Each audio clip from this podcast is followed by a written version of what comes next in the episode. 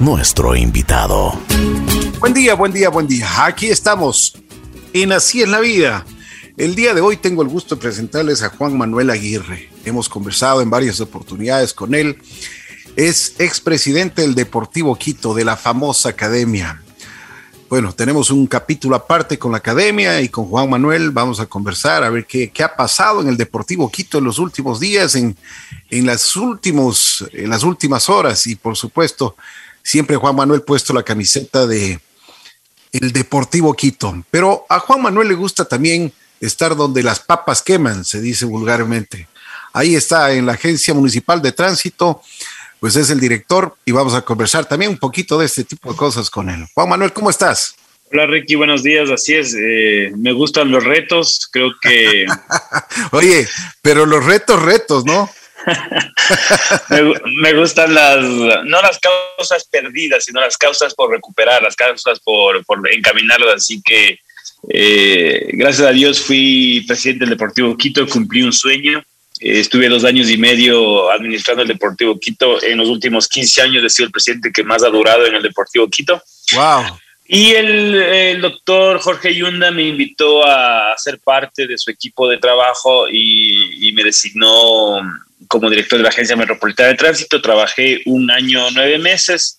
Fui cesado por el ciudadano Santiago Guarderas y me, me volvió a invitar el doctor Jorge Yunda Machado porque se ha hecho un trabajo realmente de un proceso, se ha institucionalizado este, esta, esta agencia, así que eh, creo que es importante el que la ciudad eh, tenga ya una institución eh, jerarquizada y ordenada, lo que no se ha hecho en estos últimos ocho años de creación de la Agencia Metropolitana de Tránsito, ni con el señor Rodas, ni con el señor Barrera. Así que yo creo que es importante lo que se está haciendo en la Agencia Metropolitana de Tránsito. Qué bueno. A ver, bueno, vamos por partes. ¿Cómo te ha ido, Juan Manuel? ¿Cómo van las cosas? ¿Cómo profesionalmente, cómo te tomó esta pandemia? A ver, nosotros estuvimos en la pandemia desde el primer día, desde el 15 de, marzo, que, Se que se decretó ya el estado de excepción. Nosotros hemos estado en primera línea de la pandemia, trabajando en la ciudad de Quito para eh, evitar que se propague el COVID-19, así que nosotros les hemos denominado a nuestros agentes civiles de tránsito los héroes cotidianos porque realmente han hecho un trabajo desde el día uno hasta la presente fecha. Eh, temas bastante complicados que es el control, así que estamos muy orgullosos de que los agentes de tránsito hayan sido reconocidos por el gobierno nacional y por los distintos entes municipales en los cuales hemos trabajado desde el día uno hasta la presente fecha en la pandemia. Oye, pero, pero esto del COVID nadie sabía. Les tocó aprender en el camino, ¿no? Sí, fue muy duro porque fue de un día para el otro. Creo que la ciudad de Quito fue un ejemplo y ha sido un ejemplo. Yo estoy convencido de que se tomaron las mejores medidas en la ciudad de Quito y por eso no hemos tenido los problemas que han tenido otras ciudades, no solo del Ecuador, sino de Latinoamérica el tema de, fallecidos sin reconocer, de, gente que se moría en las calles. Yo creo que se tomaron las medidas eh, respectivas en la ciudad de Quito y, creo que fue importante las decisiones que se fueron tomando. Bueno, pero antes de esto, antes de ya entrar en, en lo que estás haciendo actualmente, a ver, conversemos del Deportivo Quito. Tú me decías que eres el presidente que más duró en el Deportivo Quito. ¿Por qué existía tanta inestabilidad y tantos malos dirigentes, porque alguna vez conversamos que, que los últimos tres, los últimos tres, últimos presidentes del Deportivo Quito estaban, estaban presos. ¿Qué pasó? ¿Cuándo se les fue de las manos? Bueno, creo que han sido muy irresponsables los dirigentes del Deportivo Quito, el señor Santiago Rivadeneira, el señor Fernando Mantilla. Creo que no supieron manejar. Todos creíamos que eran grandes empresarios eh, que nos regalaban los títulos, pero nos dejaron endeudados. Es como que si yo invito a una fiesta, eh, yo, yo invito a una fiesta al señor Ricky Cueva y mañana le llamo a cobrar por la fiesta. Y, no solo le cobro de la fiesta, sino que le cobro de la fiesta, de lo que pasó antes y, manejos muy irresponsables. Yo creo que a mí lo que me ha caracterizado es, es decir nombres y apellidos y han sido muy irresponsables los señores Mayorga, los señores de Rivadeneira, Mantillas, Romeros, Vascos, hasta el ingeniero Joselito Cobo. Yo estuve, yo participé en la dirigencia de Joselito Cobo. Pero lo, lo lamentable es que hasta ahora se sigue pagando entrenadores del 2009. Wow. Del 2008. Entonces. Wow. Entonces, a ver, pero ¿por qué? ¿Qué pasó? O sea, ¿no, no, había, ¿no había un control? ¿No había una auditoría? No, en el Deportivo Quito, en las instituciones deportivas, no existe eso. Nosotros hicimos una reforma estatutaria donde el presidente se hace responsable de los activos y de los pasivos. Nosotros hicimos esa reforma para que cada uno de los que quiera venir al, Deportivo Quito sea responsable de, tanto de sus activos como de sus pasivos. Lamentablemente se manejó muy irresponsablemente. Eh, imagínese, Ricky, que eh, nosotros eh, en el 2009 le ganamos a Jairo Campos, al fútbol mexicano, al fútbol brasileño, a Liga, Barcelona, y vino a jugar con nosotros, un gran jugador, una gran persona, pero no podía ganar 60 mil, 70 mil dólares. Entonces, yo creo que este tipo de manejos tan irresponsables con un equipo que no puede darse esos lujos, eh, desencadenaron en que tengamos ya un equipo quebrado, un equipo absolutamente fundido. Y, y claro, lo que nosotros hicimos es vamos a poner el pecho, vamos a poner la cara, hagamos la gestión para ver si es que se puede hacer algo por el Deportivo Quito y como les digo, han sido dos, fueron dos años, no han sido, ah, fueron dos años y medio eh, lindísimos porque todo hincha del Deportivo Quito quiere ser eh, presidente, todo hincha del Deportivo Quito, ese es, una, ese es un anhelo de los hinchas. Mm. Y claro, eh, yo cumplí por la necesidad, porque si es que nosotros no, no, nos hacíamos cargo del Deportivo Quito, el Deportivo Quito estaba ya desaparecido.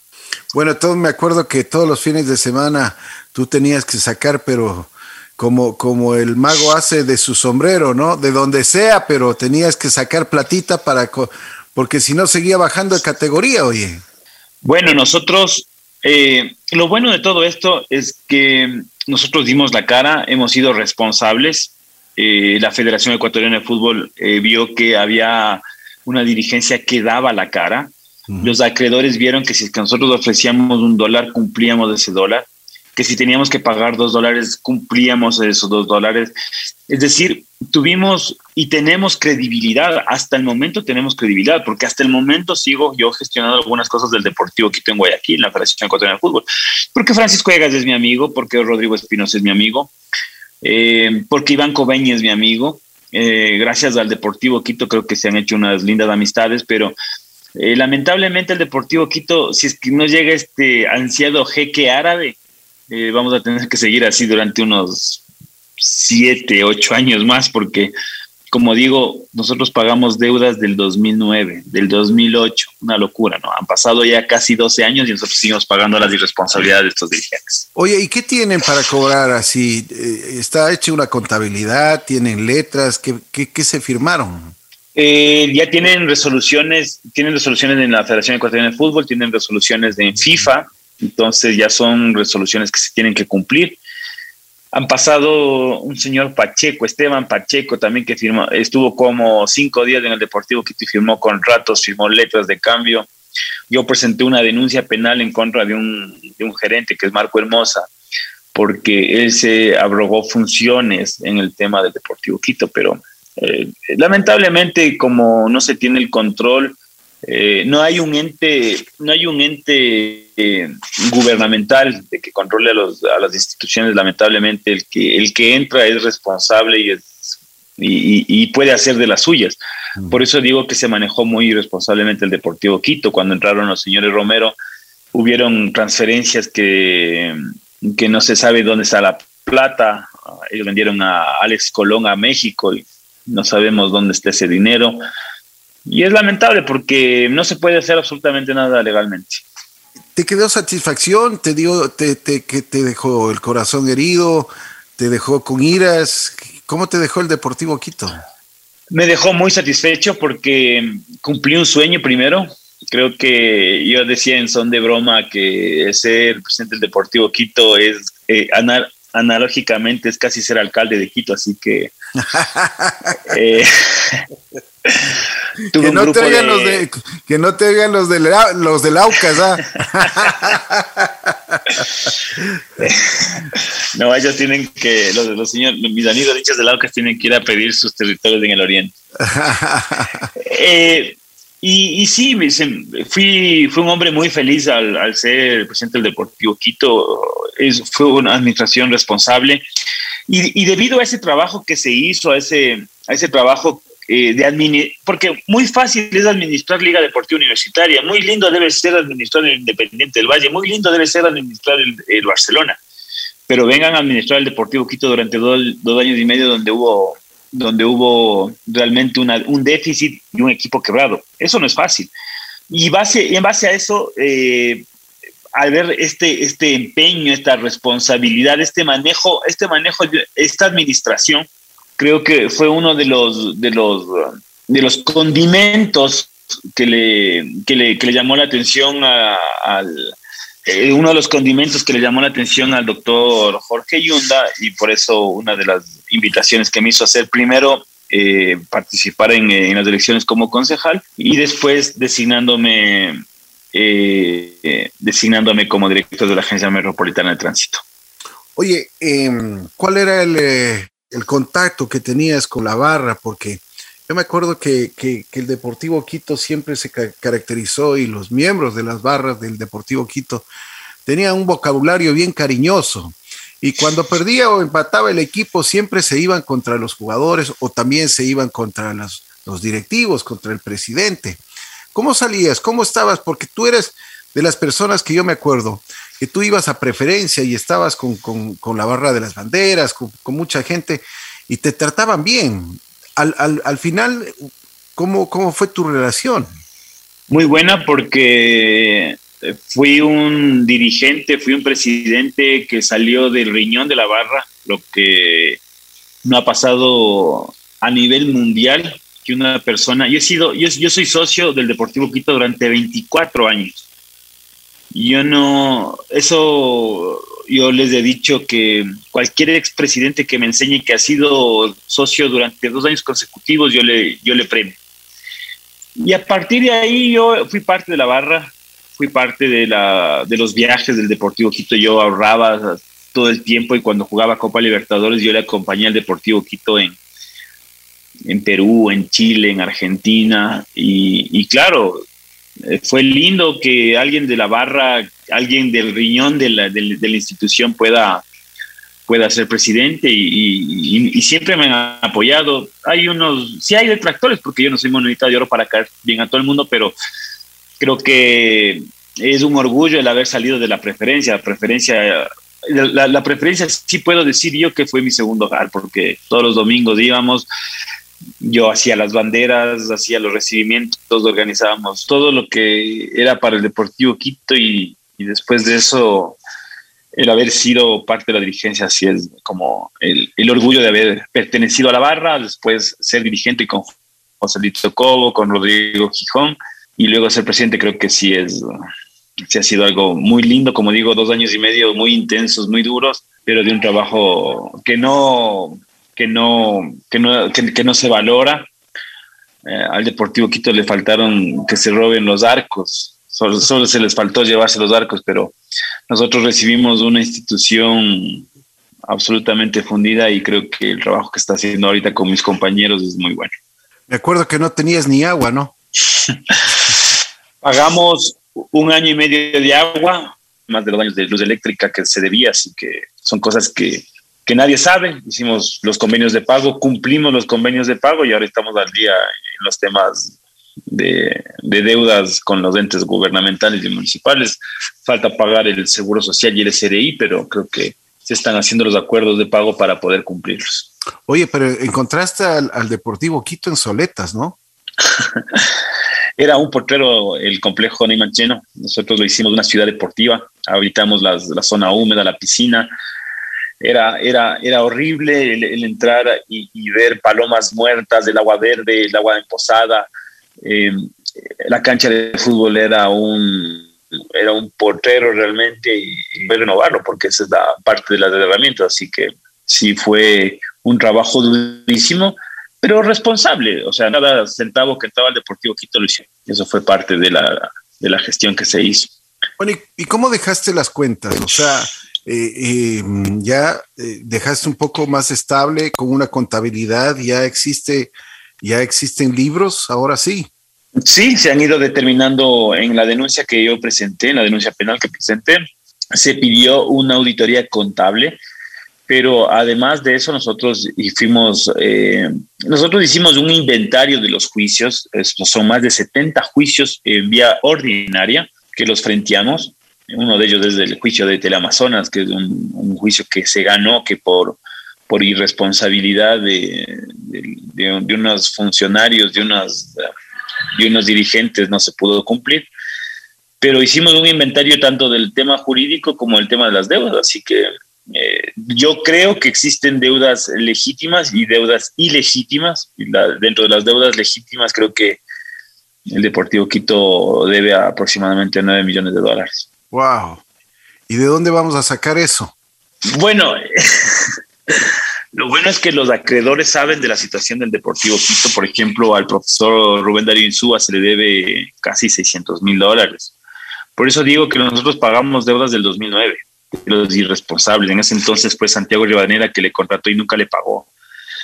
Eh, yo creo que la situación es difícil, pero el, el hecho, como dije, de, de responder cada dólar y decir, si te va a pagar un dólar, te lo cumplo, creo que es importante, así que las, la, la, la, presidenta ahora, Samantha Yepes, ha hecho un muy buen trabajo y ha continuado con la labor. ¿Y cómo está ahora el Deportivo Quito? ¿En qué categoría está? O sea, ¿cuál es la situación real del equipo? Estamos jugando segunda categoría, estamos por clasificar al, al, al Nacional, que creo que es del ascenso a la Serie B, digamos que es la tercera categoría del fútbol profesional. Eh, como digo, yo nunca me he deslindado del Deportivo Quito yo sigo colaborando, sigo ayudando, sigo gestionando, pero ya con muchísimo menos tiempo. Eh, mañana jugamos una final, tenemos dos partidos que tenemos que ganar para poder clasificar al, al Nacional y poder ascender y, poder hacer el ascenso a la Serie B, que creo que es lo, el objetivo que tenemos este año. ¿Y, y el equipo cómo está? O sea, eh, porque, por ejemplo, una, una de las figuras emblemáticas que ha tenido el Deportivo Quito, eh, Saritama, está jugando y él, él mismo dijo, yo juego simplemente por la camiseta, por lo que, por lo que realmente amo esta camiseta. Luis Fernando ha sido un puntal. Luis Fernando estuvo en los campeonatos 2008, 2009, 2011. Es un gran ser humano, es un gran ser humano. Yo, yo lo dejo a un lado como profesional del fútbol. Yo lo que destaco de él es que es un gran ser humano y vino a ayudarnos. Eh, desde que yo estuve el primer año, eh, vino y, y, se juntó por el amor que tiene. Él tuvo un paso exitoso por Lima, por Perú. Él quedó campeón en la Alianza Lima, fue a México, estuvo en Liga, estuvo en Barcelona. Y él no tiene la necesidad de venir a jugar al Deportivo Quito, pero creo que él es un hincha más, eh, así que eh, tenemos, eh, tenemos los mismos defectos que son amar al Deportivo Quito sobre todas las cosas, así que es un gran ser humano y él nos ayuda un montón ahí dentro y fuera de la cancha, ¿no? Es realmente muy importante para nosotros. Yo creo que eso también les motiva a los chicos, a los, a los, a los chicos que vienen de atrás, ¿no?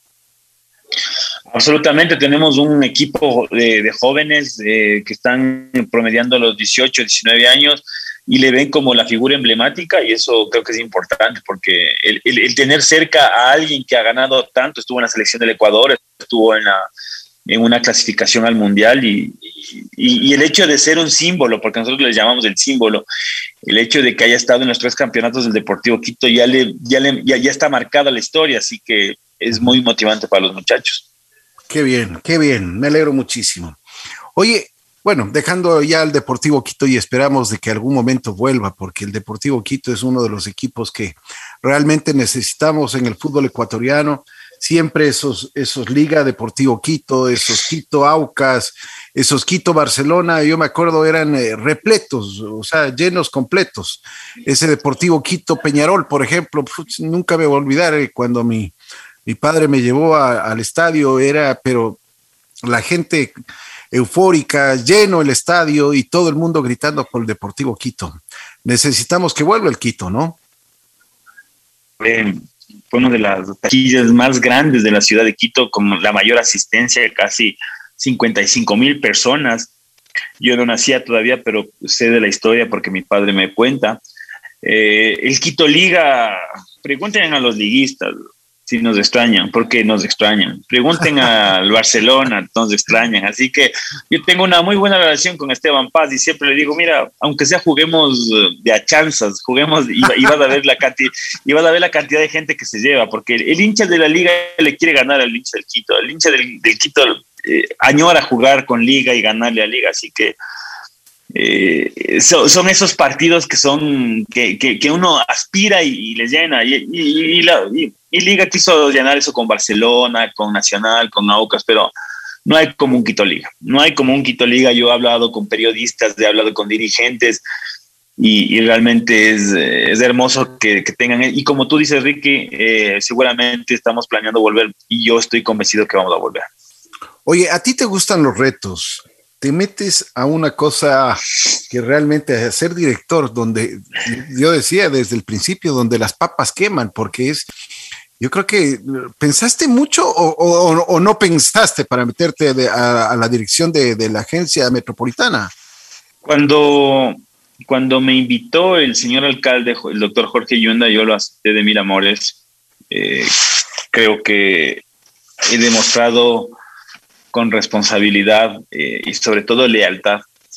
Es difícil, el, tránsito de Quito es muy complejo. Hay que recordar que el tráfico de Quito no es de ahora, no es de la administración de ahora. El, tráfico de Quito, eh, la complicación del tránsito de Quito viene desde el alcalde Paco Moncayo. Acuérdense que decían el trafiquito de Paquito. Y las restricciones vehiculares vienen ya de más de 12 años.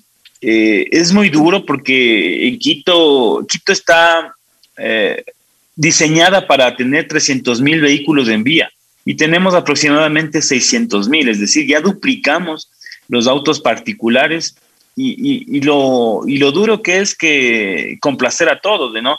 Y sobre todo en un tema de pandemia, creo que tenemos el criterio, no es, no es un criterio a nivel local, sino es un criterio a nivel mundial de que mientras más movilidad exista, más probabilidades de contagio existen. Entonces, creo que es importante eh, el trabajo que se ha venido haciendo y sobre todo los agentes de tránsito que han estado desde el primer desde el día uno en la, en la, calle. Así que es muy duro, es muy duro, pero es un reto lindísimo porque hay que trabajar para el peatón, hay que trabajar para las ciclorutas.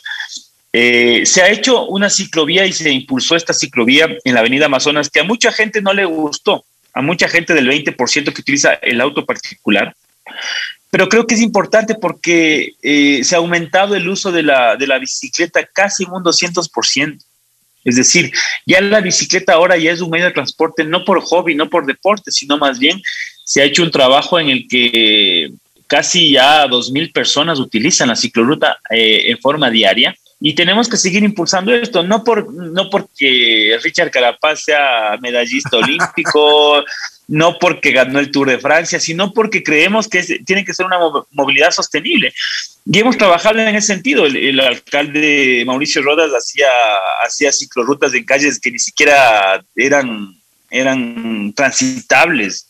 La Ulloa, la Mariana de Jesús yo creo que hay que tener convicción, convicción y voluntad política para hacer lo que se hizo en la Avenida Amazonas. Y queremos que tengamos una cicloruta de 65 kilómetros, es decir, que vaya en un eje longitudinal de norte a sur. Pero claro, es, es, difícil estar en la cabeza de una institución que, que quiere que los ciudadanos tengan sus vehículos en buen estado, que tengan la licencia, que tengan la matrícula al día, pero bueno, es duro, es duro, pero es un trabajo muy lindo también.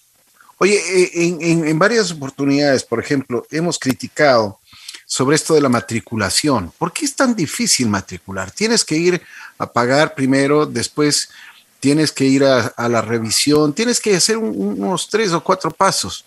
¿Por qué no se lo hace más fácil? Bueno, la matriculación, eh, te cuento, Ricky, que ya es eh, en línea. La matriculación se la, se la puede hacer en línea.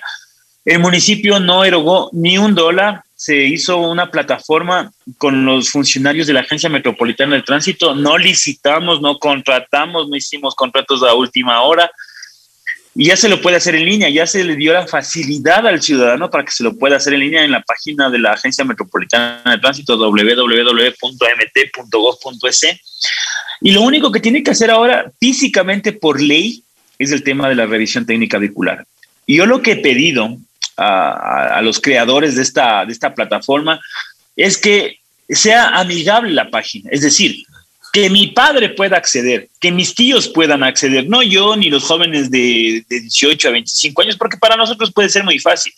Tiene que ser una página muy amigable para que eh, la persona de, de, 60 años en adelante pueda hacer su gestión y pueda entrar a la página web, porque eso también es importante. Así que estamos, eh, estamos tecnificando también a la Agencia Metropolitana de Tránsito para que por el tema de pandemia no tengan que acercarse a la, a las agencias y más bien lo hagan en forma digital. ¿Cómo va esta cuestión de la regularización de los taxis? Porque eso también es un problema y eso yo creo que, bueno, al, toro hay que tomarlo por los cuernos, ¿no? Bueno, nosotros heredamos el proceso de regularización de taxis que venía desde el año 2017. Hay que recordar que hubieron concejales con grillete, funcionarios con grillete por el tema de taxis. Nosotros cerramos el proceso de regularización de taxis el 13 de marzo del año 2020 sin una sola denuncia de corrupción, sin una sola denuncia de que hayan recibido una dádiva, un dinero los, funcionarios de la Agencia Metropolitana de Tránsito. Los taxis es, es, un problema muy complejo porque lo que se hacía antes para, para poder negociar con las, con las administraciones, con las alcaldías, era te doy cinco mil taxis, te doy cinco mil cupos, te doy tres mil cupos, pero no me molestes. Hay que recordar que hubo una manifestación algún día que se le cerraron la calle a, Mauricio Rodas por un tema exactamente del proceso de regularización de taxis. Nosotros cerramos el proceso de regularización de taxis. Como digo, eh, hemos pasado los uh, exámenes especiales de Contraloría y no hemos tenido ni siquiera responsabilidades administrativas, es decir, ha sido un, ha sido un proceso transparente en el cual eh, ha sido duro porque eh, es un sector muy fuerte, es un, es un sector conflictivo, pero se ha manejado absolutamente de una manera transparente en la cual no tuvimos ningún tipo de inconveniente.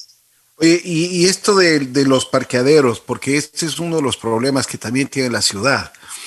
Eh, me acuerdo en un partido que tuvo Liga Deportiva Universitaria, se llevaron los vehículos que estaban subidos a las veredas, pero decían, bueno, que se lleve, pero que también nos den facilidades para dónde parquear. ¿Qué, qué opinas tú sobre eso? A ver, eso fue un partido Liga Boca que ganó que ganó Boca 3-0 y más impactante fue la noticia de que se llevaron los carros que la derrota de Liga Deportiva Universitaria. Eso fue con el doctor Gaibor, yo no estaba como director, pero yo sí creo que es importante, primero que se respete el espacio público. No pueden estar los vehículos de las veredas, de los parterres. Creo que tenemos que dar prioridad al peatón, al ciclista. Eh, yo sí creo que tenemos un déficit en el tema de parqueaderos, de zonas azules. Eso se está analizando, pero creo que es un trabajo que se lo tiene que hacer porque se, se tiene que ordenar la ciudad. Y yo creo que eso es parte de el dar las facilidades a los a las personas que van a un, a un evento público. No podemos permitir que si es que hay un evento en la Casa de la Cultura, los vehículos entren a un parque. No podemos permitir que en el, eh, si es que hay un evento en el Coliseo Rumiñahui, los, los vehículos estén sobre las veredas. Pero sí creo que eh, debemos contemplar el tema de los parqueaderos. Ese es un gran déficit de la ciudad de Quito. Por eso digo, la ciudad está diseñada para 300 mil vehículos, particulares y ya tenemos aproximadamente 700 mil vehículos en la ciudad de Quito. Así que se ha doblegado eh, el tema, eh, se ha duplicado, perdón, el, tema de los vehículos, pero tenemos que trabajar en ese sentido. Y por eso digo, las restricciones vehiculares no solo son en pandemia, las restricciones vehiculares vienen con el pico y placa ya de casi 12 años, así que es difícil trabajar y, para satisfacer a todos, pero sí creo que hay un, hay un déficit en el tema de parqueados en la ciudad de Quito. ¿Cómo se diseña todo esto de la circulación y todo? ¿Hay, hay un comité? ¿Cómo, ¿Cómo lo hacen? A ver, se hace un análisis técnico. Eh, nosotros tenemos conteos vehiculares, por ejemplo, en el Trébol, en el Ciclista, en el túnel Guayasamín, en el Redondel de Carapungo, en la Occidental, en la cual nosotros hacemos informes técnicos y pasamos a la Secretaría de Movilidad. ¿Por qué? porque la Secretaría de Movilidad es la entidad que hace la regulación de política pública y ellos son los que toman las decisiones. Nosotros damos los insumos técnicos en los cuales se determina eh, el tema, por ejemplo, ahora de la restricción vehicular, que son de cuatro, de cuatro dígitos, y que a la ciudadanía le, eh, está ya consciente de que tiene que hacerlo así. Así que estamos trabajando en ese sentido. Son, no es en base al capricho del secretario o, un capricho del director o un capricho del alcalde, son eh, informes técnicos que se hace por parte de la Agencia Metropolitana de Tránsito para tener la política pública. ¿Cuáles son tus próximos planes dentro de la agencia? Eh, estoy enfocado en seguir capacitándoles a los agentes. Yo quiero que yo quiero que me digan los agentes. El director Juan Manuel Aguirre era el que nos tenía en las aulas capacitándonos no solo para temas técnicos, sino para temas humanos, temas de violencia intrafamiliar, de, de derechos, de obligaciones. Eh, quiero tecnificar la Agencia Metropolitana de Tránsito. Estamos por lanzar el proceso de la revisión técnica vehicular que no se ha cambiado en 18 años y queremos dejar una revisión técnica vehicular con la mejor infraestructura, con los mejores implementos técnicos, que una persona vaya y en 20 minutos esté revisado y, esté matriculado el vehículo. Eh, yo creo que son dos de enfoques totalmente eh, que tengo claro. Yo creo que la capacitación a, a nuestros agentes civiles de tránsito eh, intercambios internacionales, creo que también va a ser muy importante para que nosotros podamos desarrollar una mejor labor. Eh, no se ha cambiado el parque automotor en la, en la Agencia Metropolitana de Tránsito desde su creación, es decir, ocho años. Estamos por lanzar el proceso también de, de la, leasing de, de, de, vehículos y de motocicletas. Es decir, tenemos proyectos eh, lindísimos para ir mejorando la institucionalidad de la, de la agencia metropolitana. Bueno, y en tu forma personal, ¿te sientes satisfecho? ¿Cuáles son tus planes también? Porque, o sea, me imagino que con tantas ocupaciones sí ya comienzas a pensar y dices, bueno, están pasando los años y qué será de mí. bueno, sí, eh, yo creo que eh, seguir trabajando en la función pública es lindísimo, son, son temas muy complejos. Eh, cuando abro las redes sociales, nueve de cada diez mensajes son para darme cariñitos, así que eh, eso me ha fortalecido. Tengo una hija hermosa, creo que uno hace solo para la, uno hace el trabajo para, para que ella se sienta orgullosa. Y si en la vida política me ofrecen algo, seguramente vamos a analizarlo. Creo que es un tema muy lindo el servir a la ciudad. Eh, pero soy un abogado en libre ejercicio que también extraño mi, mi, profesión, el litigio, no me gusta la pelea, me gusta el litigio. Y eso creo que son objetivos que uno se pone, uno cuando sale de la, de la Agencia Metropolitana de Tránsito sabe que tiene que volver a sus, a sus ancestros, a sus, a sus orígenes, y es ser abogado en libre ejercicio. No voy a volver a ser presidente del Deportivo Quito, eh, yo voy a apoyar, voy a ser hincha, voy a seguir siendo socio, pero yo creo que la, función pública es de retos y creo que eh, habría que analizar si es que en el futuro se presenta algún tema en, cargos públicos o en cargos privados. Juan Manuel, ¿te arrepientes de algo? Eh, claro, uno es de un ser humano que ha cometido errores, va cometiendo errores y creo que de los errores se, se va aprendiendo. Eh, no, no soy de las personas que me recrimino. Creo que sí hay cosas que no las he hecho bien, eh, tanto en la función pública como en la función privada, pero son errores humanos de buena fe. Y, seguramente he cometido algunos errores y, esos, de esos errores he aprendido. Son lecciones de vida. Pero mayormente creo que estamos haciendo camino, estamos haciendo camino al andar siempre uno tiene que trabajar en, eh, eh, en, que uno se vea bien. La imagen de uno es la herencia que le va a poder dejar a, sus hijos, a sus primos, a sus padres. Así que eh, me arrepiento de algunas cosas, pero no, no son muy significativas, sino más bien son lecciones de vida. Chévere. Gracias, mi querido Juan Manuel. Siempre ha sido un gusto conversar contigo. Hincha muerte del Deportivo pues con un cargo que realmente eh, te apasiona, que es la Agencia Metropolitana de Tránsito. Te deseo la mejor de las suertes, que sigas así y que sigas con esa, ese coraje que tienes para enfrentar cada uno de tus retos. Gracias, Ricky. Siempre es un gusto conversar contigo, con los amigos. Es, es muy fácil conversar. Uno puede, no, uno no tiene ni siquiera nervios porque, porque está en confianza. Así que siempre me he sentido en casa desde que me han invitado desde la primera vez a JC Radio. Así que siempre he estado gustoso de compartir con ustedes. Así que siempre estoy a la órdenes, mi querido Ricky. Muchas gracias. Juan Manuel, un abrazo especial. Cuídate mucho. Gracias. Hasta luego. Juan Manuel. Chao, gracias.